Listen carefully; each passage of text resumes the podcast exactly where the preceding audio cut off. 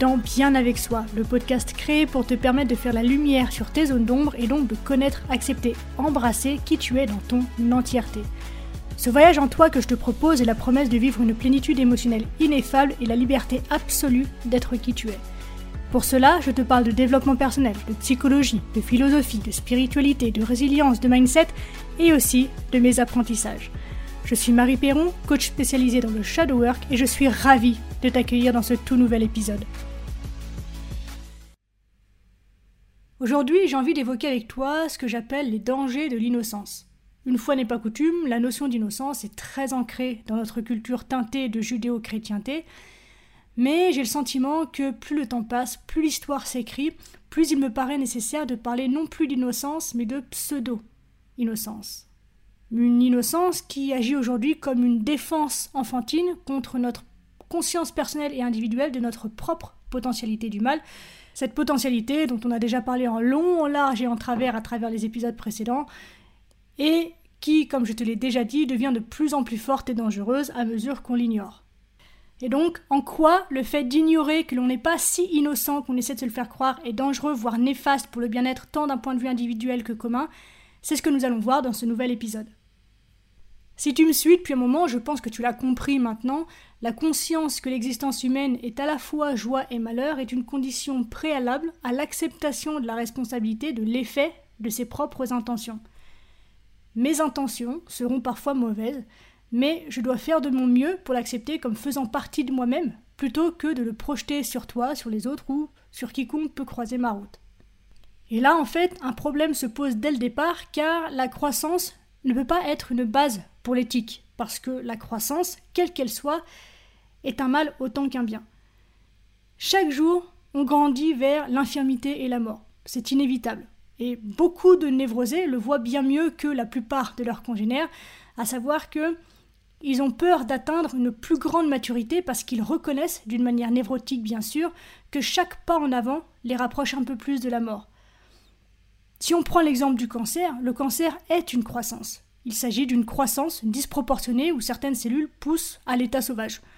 Le soleil, que l'on considère généralement bon pour le corps, le devient beaucoup moins par exemple quand on a la tuberculose, puisqu'il devient démesurément meilleur pour les TB qui font proliférer la maladie. Et donc les parties affectées doivent être protégées de ce soleil si bon au départ. Donc chaque fois qu'on constate qu'on doit équilibrer un élément par rapport à un autre, on constate en même temps qu'on a besoin d'autres critères plus profonds que l'éthique unidimensionnelle de la croissance. Ici, une nouvelle question se pose, à savoir quelle est la relation entre l'éthique dont je t'ai parlé il y a une demi-seconde et notre système éthique actuel dans notre culture très empreinte de christianisme? À mon sens, le christianisme doit être pris de façon réaliste en termes de ce qu'il est devenu plutôt qu'en termes de ce que voulait dire idéalement Jésus. L'éthique chrétienne a évolué à partir du système de justice, le fameux œil pour œil et dent pour dent, présent au tout début de l'Ancien Testament, à savoir le concept de justice atteint par l'équilibre des mots. Mo L'éthique chrétienne et hébraïque s'est alors tournée vers les attitudes intérieures, à savoir le fameux comme un homme pense dans son cœur, c'est ainsi qu'il est.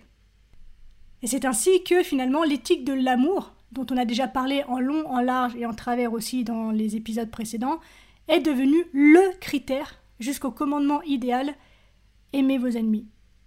Seulement, au cours de ce développement, je pense qu'on a oublié que l'amour pour ses ennemis est une question de grâce, c'est, selon l'expression de Reynold Neighbor, une impossibilité possible, qui ne se réalisera jamais dans un sens réel, sauf par un acte a priori de grâce.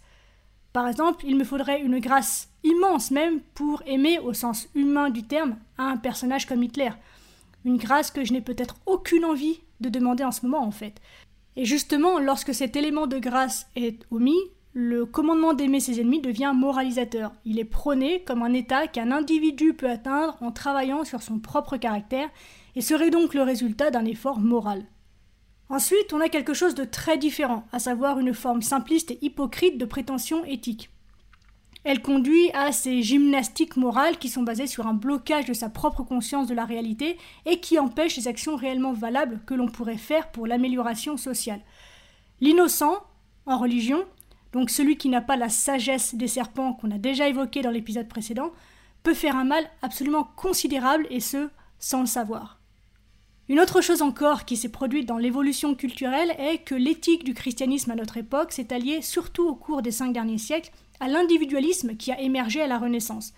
Cela devint de plus en plus l'éthique de l'individu isolé qui se tient courageusement dans sa situation solitaire d'intégrité, renfermé sur lui-même. À l'époque, l'accent était mis sur la fidélité à ses propres convictions, L'éthique et la religion sont devenues en grande partie une question de dimanche, les jours de semaine étant relégués à gagner de l'argent, à faire du fric, ce que l'on faisait toujours par des moyens qui, a priori, maintenaient notre propre caractère impeccable. Et c'est comme ça que l'on peut faire face à de curieuses situations telles que celle de cet homme au caractère irréprochable qui dirige une usine en exploitant inconsidérément ses milliers d'employés, ou ce directeur d'hôpital qui est réputé pour toutes ses bonnes actions et qui blanchit l'argent des assurances par exemple. Dieu merci, si j'ose dire, on n'a pas besoin, on ne devrait pas même, en fait, abandonner notre souci d'intégrité et notre valorisation de l'individu. À la place de ça, je propose que nos acquis individualistes depuis la Renaissance soient mis en balance avec notre nouvelle solidarité, notre responsabilité volontairement assumée envers nos semblables. En ces jours de communication de masse, on ne peut plus ignorer leurs besoins. Et les ignorer, c'est en fait exprimer notre haine d'une façon ou d'une autre. Comprendre, contrairement à l'amour idéal et populaire de l'être humain, est une possibilité humaine.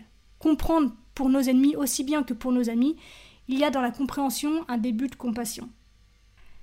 Admettons que les potentialités humaines ne s'accomplissent pas seulement par un mouvement vers le haut, mais aussi par un accroissement de portée vers le bas.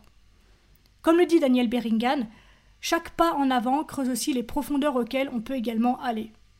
On n'aura donc plus l'impression que les vertus s'acquièrent simplement en abandonnant les vices. La distance à gravir sur l'échelle éthique ne doit pas être définie en termes de ce qu'on a laissé derrière nous. Sinon, eh bien, la bonté n'est plus bonne, mais reste simplement la fierté pharisaïque de son propre caractère. Le mal aussi, s'il n'est pas équilibré par des capacités de bien, devient insipide, banal, sans tripe et apathique. Et en fait, finalement, eh on devient chaque jour plus sensible au bien et au mal, et cette dialectique est essentielle à notre créativité. Et donc, pour le dire franchement, eh bien, notre capacité à faire le mal dépend de notre rupture avec notre pseudo-innocence. Tant que l'on préserve notre pensée unidimensionnelle, eh on peut dissimuler nos actes en plaidant l'innocence. Aujourd'hui, cette fuite antédiluvienne de la conscience n'est plus possible. On est responsable de l'effet de nos actions et on est également responsable de devenir aussi conscient que possible de ces effets. Et c'est là que ça devient intéressant pour nous de mettre de la conscience là-dessus, puisque il semble particulièrement difficile pour la personne en psychothérapie ou en travail sur elle-même, quelle que soit sa forme, d'accepter sa potentialité accrue pour le mal qui va de pair avec sa capacité elle aussi accrue pour le bien. Les patients ont été tellement habitués à assumer leur propre impuissance que toute prise de conscience directe du pouvoir déséquilibre leur orientation vers la vie et ils ne savent pas ce qu'ils feraient s'ils admettaient leur propre mal. Et en réalité, c'est une aubaine considérable pour une personne de se rendre compte qu'elle a, elle aussi, son côté négatif, comme tout le monde, que le démoniaque travaille en puissance à la fois pour le bien, mais aussi pour le mal, et qu'elle ne peut ni le renier, ni vivre sans lui. Et il est tout aussi bénéfique, à mon sens, lorsque cette personne se rend compte qu'une grande partie de sa réussite est liée au conflit même que cette impulsion démoniaque engendre. C'est le siège de l'expérience que la vie est un mélange de bien et de mal, qu'il n'y a pas de bien pur, et que si le mal n'était pas là en puissance, eh bien le bien n'y serait pas non plus. On arrive déjà à la fin de cet épisode. Merci de l'avoir écouté jusqu'au bout. J'espère qu'il t'a plu. Si c'est le cas, n'hésite pas à me le faire savoir et à m'encourager en mettant un commentaire ou 5 étoiles sur Apple Podcast ou encore Spotify. Les témoignages, les interactions, ça aide simplement à mettre le contenu en avant et donc à agrandir la communauté et c'est vraiment super important pour moi, donc merci pour ta contribution. Dernière chose, si tu as envie de me poser des questions, d'interagir avec moi ou de me soumettre des sujets que tu aimerais que j'évoque dans ce podcast, eh bien n'hésite pas à me le faire savoir en privé sur Instagram, le lien se trouve dans la description. On se retrouve très vite dans un tout nouvel épisode, d'ici là bien sûr, prends soin de toi, sois reconnaissant envers la vie et surtout n'oublie jamais que tu es la personne la plus importante de ta vie et que de ce fait, tu mérites ce qu'il y a de meilleur. Je nous aime à la revoyure.